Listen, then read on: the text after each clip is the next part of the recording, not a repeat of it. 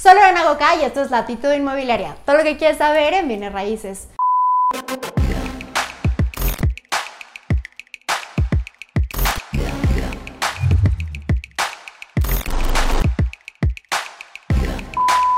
Oigan, como lo pueden ver en el título de este video, vamos a tener una entrevista y es con un invitado súper especial para mí, porque además de que es un gran amigo, es una persona que tiene muchísima experiencia, un currículum súper largo que me voy a me voy a reducir a lo más importante que yo considero para esta plática, que es alguien que emprendió desde los 16 años. Es administrador de empresas, pero tiene un máster en relaciones públicas y también una maestría en marketing. Ha podido colaborar con muchísimas empresas, tanto nacionales como internacionales. Actualmente trabaja con una de las empresas más valiosas a nivel mundial que es de tecnología. Seguramente ustedes ya se estarán imaginando cuál es, que ahorita platicaremos un poco más de ello. Y bueno, quisiera que nos, tú primero darte la bienvenida, Bernie, muchas gracias por estar aquí, que nos platicaras un poquito más de tu, de tu experiencia en este caminar profesional. Pues bueno, ah, yo creo que empiezo desde, desde niño y a veces creemos que, que el emprendimiento se da o, lo aprendemos o ya viene en nuestro ADN. Yo creo que viene en el ADN de cada uno de los que hacemos que este país salga adelante y sobre todo el emprendimiento desde joven. Yo desde los 16 años, creo que a veces, a veces se ríe, pero es algo que lo hago de la forma más biznera, o sea, vendía chocolates en clandestinos en la, en la escuela. Un día me los confiscaron. Pero siempre, yo creo que mis seguidores, mis clientes, mi, la gente que siempre está ahí apoyándonos, siempre están eh, atrás de mí, ¿qué estás haciendo ahora? ¿Qué, puedes compartir? Los Vipers en su momento que mencionabas. Los radiolocalizadores o Vipers, como le decían, ah, Vipers. Vipers. Sí, o sea, todo, también estoy con esta empresa de, de bueno, con esta asociación de Soy Mezcalero, ¿no? Este movimiento que, que ya tiene un referente a nivel nacional e internacional también que, que, emprendiste. Híjole, es que son varias etapas. Yo creo que la de, la de los radiolocalizadores, que era la antesala de los celulares, que era un bueno, era un Viper de, la, de diferentes marcas, y tú hablabas a una central y dabas un mensaje, cero privacidad porque la, la operadora se enteraba, y te vibraba o te sonaba, lo, tenían en el cinturón o las mujeres lo tenían en la bolsa. Pero así era como mandabas el mensaje. O sea, hablabas a una operadora, dictabas, 32 segundos llegaba al localizador, vibraba o sonaba y se veía el texto. Entonces tú ya tomabas un teléfono y podías este, regresar la llamada, ¿no? El mensaje. Pues así, lo ven muy joven, pero ya ven que hasta comercializaba estos aparatos que ya. muchos ni siquiera sabrán qué son. Pero bueno, has estado en el sector público, has estado en el sector privado también. Y yo tuve el gusto de, de conocerte a nivel profesional, pues cuando estuviste como director de TV Azteca Hidalgo, que para quienes sepan, es donde yo emprendí este proyecto de latitud inmobiliaria, que hoy tengo el gusto de invitar a quien me apoyó del inicio, del inicio, cuando llego y le, le presento una idea que para mí era como una gelatina sin forma eh, sin cuajar, sin, sin, saber si realmente podía tener un futuro y que bueno, al final cuando te, te confío esta, esta idea que, que, que, tengo, pues me ayudas a, a, hacer la realidad, que siempre me voy a sentir súper agradecida no, por No, no, pues sobre todo porque confiaste en lo que yo estaba ofreciendo, vuelvo a lo mismo, ¿no? Cuando tú dejas una buena... Eh, quieres trascender de una forma y empresarialmente hablando, pues la gente te sigue, tus clientes te siguen y bueno, y creo que hicimos algo innovador porque realmente en Hidalgo no se había hecho el formato que tú querías y, lo hicimos. O sea, rompimos el molde y para mí también fue un reto y el día de hoy creo que lo hemos visto este, pues, cristalizado de esta forma, ¿no? Ahora en las redes sociales, lo cual te felicito. Yo creo que no cualquiera lo hace y, no, y sobre todo porque nunca dejaste de creer en ti. Entonces yo no, creo que... muchas gracias, porque gracias a la gente que te dice, sí, a mí se me late, es cuando dices, bueno, entonces sí lo voy a hacer, ¿no? Porque a veces nuestra propia aprobación no la, no la ponemos como prioridad, ¿no? Entonces cuando yo fui contigo, que dije, bueno, Bernie tiene experiencia, eh, tiene toda toda esta visión, ¿no? Y lo vemos ahora con la empresa que, está representando actualmente, una empresa que no podemos mencionar por temas de contrato, pero muchos de ustedes la conocen porque tiene una, una manzanita en el logo. Eh, y bueno, estás siempre innovando en estas tendencias, eh, tienes mucha información de primera mano de lo que viene, me lo comentabas antes de, la entrevista y, y, me gustaría que ahondáramos un poco más para aquellos que quieren emprender un proyecto o mejorar su proyecto. ¿Qué les podría recomendar? Híjole, pues yo creo que cuando se conjura, o sea, y hay un conjunto de ideas, en el caso de que tú llegaste y tocamos la puerta de una forma recíproca, a ver, ¿qué es, ¿cuáles eran tus prioridades? Y muy cierto dice que cuando quieres cambiar tu vida, cambias tus prioridades, ¿no? Entonces, empezaste por una idea y lo hicimos, o sea, no nos quedamos de, no, no creo, yo creo que no, no dudar en el proyecto. Y sobre todo lo, lo hicimos, bueno, hicimos cuántos programas, me acuerdo, más de 20, 30. Sí, por ahí, no, no, no recuerdo el número exacto, pero varios. Pero se logró. Y dejaste, yo creo que fuiste la primera hidalguense que hizo eso a nivel nacional, lo cual se aplaude mucho porque pues, estamos hoy aquí. Y repito, yo creo que es mucho el no dejar de creer lo que estás haciendo. Si alguien te dice que no, yo siempre he dicho, cuando alguien te dice no vas por ahí, yo creo que eh, estamos ahí picando piedra y estamos creyendo en eso, que, que decían que no íbamos a, a- a- a crecer en cada proyecto. Yo cada proyecto, hijo, yo he tenido muchos fracasos. Normalmente me gusta hablar de mis fracasos porque esos fracasos me han llevado, ¿A dónde estás ahora? o sea, yo creo que aprendemos siempre más de los fracasos porque son los caminos que te dicen por ahí no. En, ta- en tanto empresas este, familiares, con amigos, sociedades, pero al fin y al cabo es, son, es aprendizaje. Yo no dejaré de decir que es, todo es aprendizaje. Y lo platicábamos hace un- unas semanas, que me, cuando me preguntan, oye, Bernie, ¿cuántas, ¿cuántos años de experiencia tienes? Y yo tengo más de 80, ¿no? Y dicen, bueno, pues ¿cuántos tiene él, no? No, yo creo que debemos de saber, de, o sea, juntar la experiencia de los abuelos, de los padres, y eso vale, o sea, eso aunado a nuestra experiencia actual, claro que nos transmiten todos nuestro- nuestros antepasados, porque por algo también somos lo que somos, somos el reflejo de nuestra familia, de nuestra casa. Entonces, Claro. cuando me dicen eso, ¿por qué, no, ¿por qué no enorgullecerse de dónde venimos y poder transmitir ese, ese linaje empresarialmente hablando, ¿no? Porque vale. Claro, sí, O no, sea- y aparte yo creo que es mucha gente, sobre todo creo que en México, que ahorita estamos tan divididos, donde nos dicen, no, pues es que ella tuvo la posibilidad de ir a una universidad, o tuviste la oportunidad de que tener una escuela de paga, o X circunstancias que demeritamos el esfuerzo de una persona, ¿no? Y yo digo, qué padre que tu papá te apoyó en emprender y qué padre que puedes trabajar en la empresa familiar y si te puedes subir a los hombros de alguien para llegar todavía más alto todos juntos, pues, ¿por qué no, no? A veces vemos más al... No digo que no esté bien, o sea, está súper padre los que empiezan de cero y obviamente tiene un mérito súper importante, pero no menor del que mantiene y del que crece y del no, que no. hace nuevos proyectos. Y, y fíjese, normalmente que me comentan eso, Lore, es que yo, yo perdí a mi papá hace más de 20 años.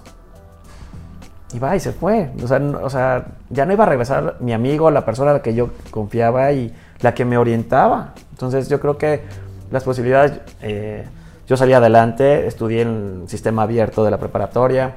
La primera, la licenciatura, la, la hice a distancia, pagándomela por mí, apoyando, apoyado por mi hermano y por mi cuñada, trabajando y haciendo becas, eh, haciendo un, híjole, mi papá decía algo muy, que lo traigo muy, muy, muy, o sea, lo saco a la, y lo comparto, y la- lo, te lo comparto en la mesa, perdón, como siempre decimos, sí, hay que darle de comer a tu cerebro, que tu cerebro te va a dar de comer en un futuro. Mientras alimentemos acá, yo decía, ¿para qué me preparo si me está yendo bien así?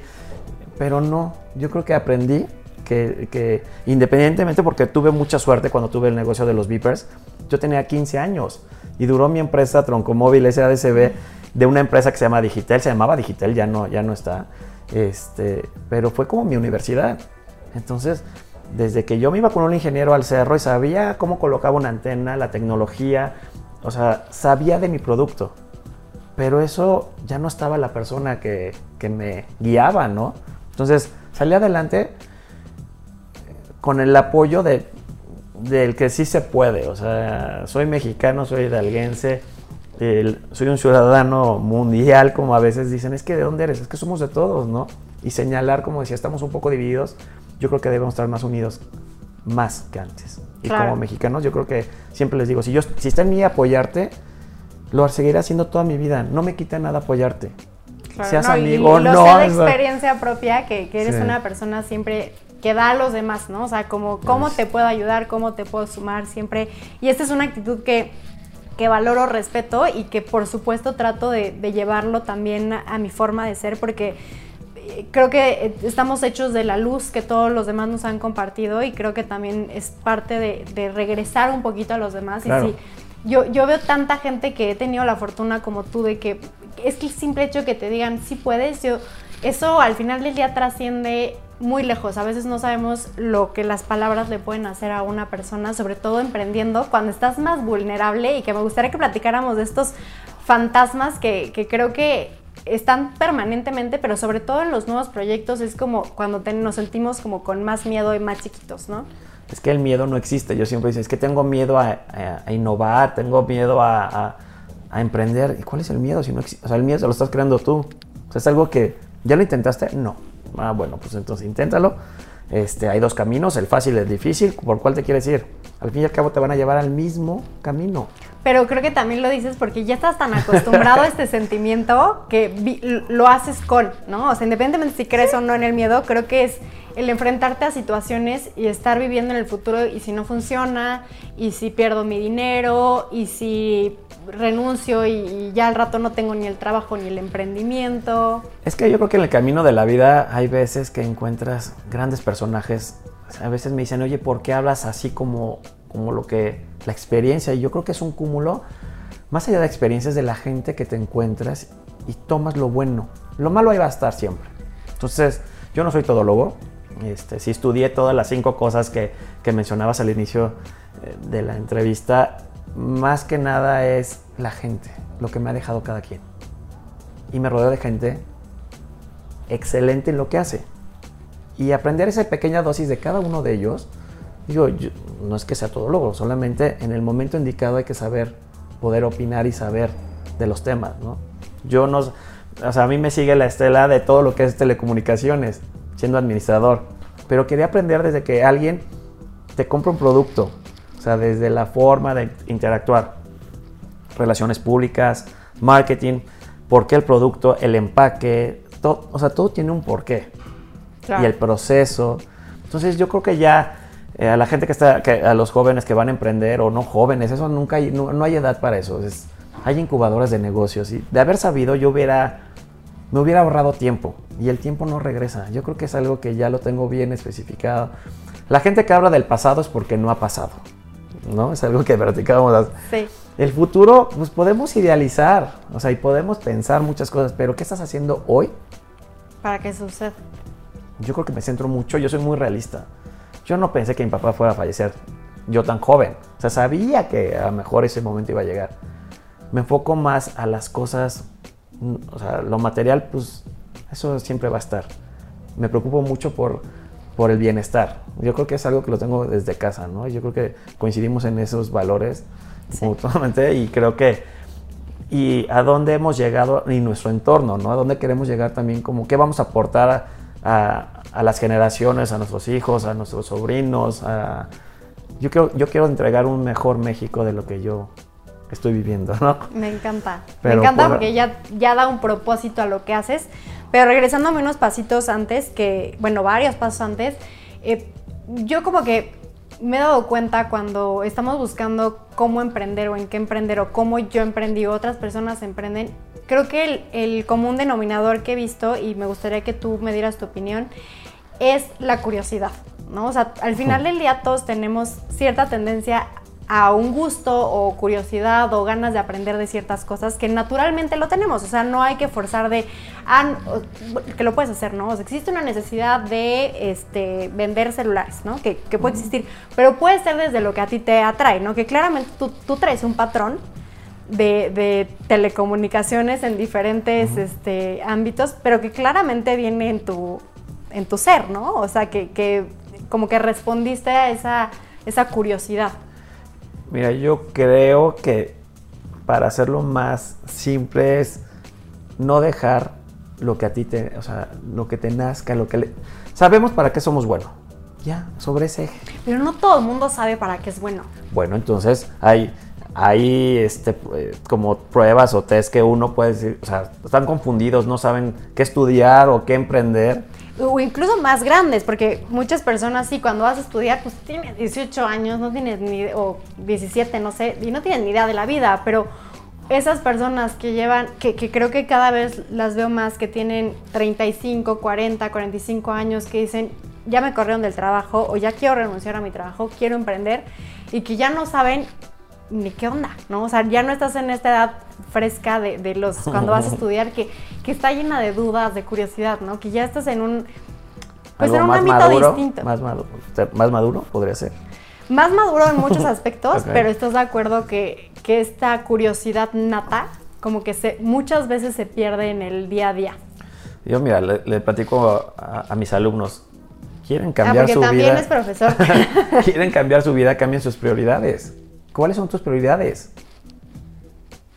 Yo creo que yo soy muy, hijo, no me complico las cosas, soy muy práctico y lógico. Yo también, ¿eh? Ya, yo también a- me considero. Yo no soy de las que, pero para nada me complico ni en cómo vestirme, ni en lo que decido. Creo que en general, a lo mejor si me vuelvo luego medio perfeccionista, que es uno de mis, eh, pues algo que tengo que corregir, pero en general soy práctica. Pero cuando hablo con las personas y como que se lo expreso así, me dicen, como que no es tan fácil para todos, ¿no? Y es muy válido, o sea, si tú me dices, eh, ¿qué ha cambiado en todo lo que de experiencias en mi eh, ámbito gubernamental, estatal o federal que he trabajado, que he colaborado este, para empresas, para instituciones? Este, yo creo que es algo muy, algo muy sencillo y algo que lo que estoy haciendo en mi actual empresa es la experiencia del cliente. O hay que medir un proceso, ¿no? ¿Por qué te siguen comprando? ¿Por qué sigues yendo a tal lugar? O sea, si el de enfrente hace lo mismo, Claro. la gran diferencia es el servicio. La experiencia que te hacen vivir en cada lugar, desde una bebida, desde que compras un, un producto, un empaque, desde que tocas una tarjeta. La otra vez me dijeron, ¿no tienes tarjetas de presentación? Y yo, no. O sea, ¿cómo que trabajas y no tienes una? No, te paso mi contacto digital por la ecología. Es que es la presentación, la presentación soy yo. Cada uno somos un marketing personal. ¿Cómo te quieres vender? ¿Cómo es ese empaque que tú das? Mal encarado, haces muecas, llegas prepotente. Eso te va eso lo que hagas en el pasado te va te va a seguir toda tu vida, empresarialmente o como persona. Claro. Hay gente Claro. que tiene unos empaques del nabo y creo que los efectos es, o sea, ¿cuál va a ser tu, tu trascendencia? Yo creo que es algo, eh, y le digo a mis alumnos, ¿qué quieren dejar ustedes? O sea, ¿cómo, o sea, si los veo en este, en este trabajo o en su empresa y pues ya no creo mucho en la... eh, es el valor que le quieren dar a tu producto y a tu persona. Va ligado la experiencia, ¿no? La experiencia al cliente. O sea, podríamos Está muy decir, de moda eso ahora. la experiencia, ya sea eh, como persona o como producto, como servicio, el empaque que puede ser tú mismo o, Claro. o el empaque como tal de un producto, eh, lo que quieres dejar, ¿no? Es, eso, ese sabor de boca que dejas al final de cada Como una garantía, si quieres. Sí, sí, sí. Me gusta porque vamos formando quiero- como estos tips eh, para aquellos que, que quieren pulir su forma de, de este personal branding o de brand branding. eh, ¿qué, qué más podríamos agregar? Es que yo creo que últimamente se ha dado mucho desde la forma de que, hijo, yo a veces veo a la gente como encorvada, ¿no? Y te dice mucho de... Y O, el modo de saludo, ¿no? O que no te ven a los ojos. Claro. Algo tan básico. Dices, sí, esto, o sea, te, te dan la mano así como de... Se resbala como palitos, así como que dices, no, pues tu seguridad, tu persona, ¿qué proyecta? Desde que pides trabajo a los jóvenes, este, piensan que le estás haciendo el favor. O sea, más bien, la competencia está, no nada más es México, es a nivel mundial. Sí, exacto, ¿Cuántos ya la idiomas sabe una persona? O sea, estamos calificados. Antes decía, bueno, era localmente el trabajo. No, compites con gente de tu estado, de México, de Latinoamérica y del mundo. Claro. Entonces, vuelvo a lo mismo. ¿Cuánto te vas a, cuánto te vas a capacitar para enfrentar eso? Pues son retos. Que antes, perdóname, pero a mí no me había tocado. Y tengo que estar pues, al día con tecnicismos. Y no es porque el chaborruco, no, porque estoy enfocado en tecnología. Tengo que saber muchas terminologías que usa desde pues, un adolescente hasta un adulto y no vas a... O sea, a mí me molesta cuando piden ayuda los adultos mayores y la gente, ay, no, al rato. No, no es ahorita. O sea, ¿por qué en México la cultura, eh, comparado a la occidental, que allá es, veneran a la gente mayor y aquí es como un estorbo? Eso a mí es, es mejor absorban de todo lo que puedan a, a la gente mayor, porque ¿cómo puedes transmitir? Mi equipo de trabajo siempre, tú lo viviste, es de todas las edades, o sea, Claro. porque siempre aprendemos de todos. Yo creo que ese también, ese know-how de, de experiencia, es muy valioso, ¿verdad? pero para, a mí me ha funcionado, ¿no? Sí, sí, no coincido. También eh, tengo la fortuna de tener un equipo de trabajo con alguien de 60 años que forma parte de mi equipo de ventas y eh, Dani que está aquí atrás de cámaras que es menor que yo y, esta parte que siempre estar aprendiendo de ambas partes porque es, imposible pensar que sabemos todo. Me encantó lo de la parte de ahorita porque creo que ni siquiera en todos los países latinoamericanos existe, eh, existe este término de ahorita, ¿no? O sea, yo me acuerdo cuando empecé a, tener esta relación con gente de España, que era como, ¿cómo que ahorita? Ahora, o sea, ahora es ahora, en este instante. Ahorita el mexicano puede ser ahorita en cinco minutos o ahorita nunca sucede. Así es. El ahorita, por eso los diminutivos se usan mucho en México, ¿no? Y ahorita que decías España me decían ahora, es ahorita no ahorita de mexicano, cinco minutos, seis. Aprendí mucho precisamente uno de lo, de, lo que estudié relaciones públicas. Aparte fuimos la primera generación porque en América no existía estudiar relaciones públicas. A, lo mejor se me daba muy nato muy natural las cosas, pero sí se estudian, no es tener una lista con mails y contactos. Es, un, es cómo vas a hacer un, un, un plan de, de, relaciones públicas. A ver, cuéntanos qué son las relaciones públicas, para qué sirven y cómo las podemos utilizar como emprendedores. Las relaciones públicas que lo han dicho últimamente muy mal y es como una ofensa para los que hacemos relaciones públicas es el networking. O sea, lo dicen networking algo como es que tejen redes. No, tejemos una relación de, de gente eh, que somos la cara bonita de las empresas que reportamos directamente a los accionistas y, o sea, no dependemos de mercadotecnia, estamos a nivel de accionistas y de CEOs en empresas. O sea, detectamos todo lo, lo que nadie se atreve a decir. Las relaciones públicas es muy al grano. Celebridades, gobernantes, manejan relaciones públicas. No son casualidades muchas cosas. Es que ustedes ponen el producto, no eso lo hace mercadotecnia. Nosotros ponemos a la gente en el momento indicado y de relaciones de alto nivel. Y eso lo ocupan los políticos, los presidentes, el protocolo, el momento, cómo hablar, cómo... Eso es imagen. Pero relaciones públicas somos la cara bonita de la empresa. Realmente. Eso es. ¿Y cómo lo pueden? O sea, ahorita pues lo vimos en una escala mucho más grande. Presidentes, empresas multinacionales, pero eh, los emprendedores más pequeños, ¿cómo podemos hacer uso de las relaciones públicas?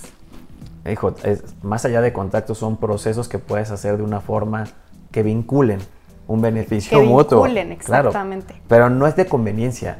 Sí, no, tampoco. Las relaciones son casuales bueno, o sea, todo el mundo, oye, es que tú tienes, sí, pero he conocido a la gente por azares de, a lo mejor de la televisión en su momento, que tenía eh, contacto con asociaciones civiles, cámaras empresariales, este, bueno, en Emil, ¿no? Pero a lo que voy es, ¿tú qué, cuál es el mensaje que quieres enviar, ¿no?